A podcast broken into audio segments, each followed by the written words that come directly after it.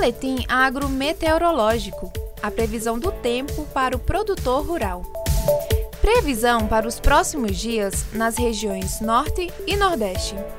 Os maiores acumulados de chuva ocorrerão em parte do Pará, metade norte do Maranhão, centro-norte do Piauí e centro-sul do Ceará, com volumes entre 80 e 150 milímetros.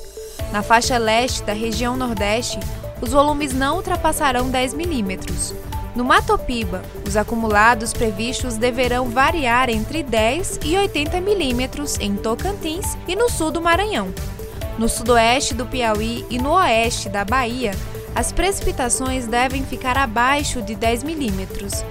Mesmo com a redução no volume de chuvas, a umidade no solo será suficiente para a manutenção das lavouras na maior parte do Matopiba, com exceção de parte do oeste baiano.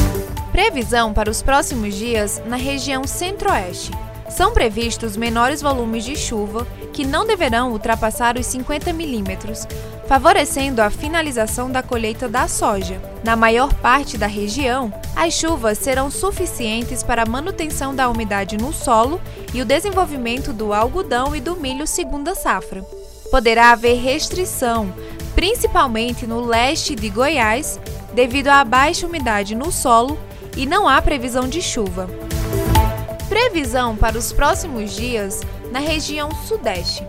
Há previsão de chuvas na faixa leste de São Paulo, sul de Minas Gerais, no Rio de Janeiro e sul do Espírito Santo, chegando a 50 milímetros em algumas localidades.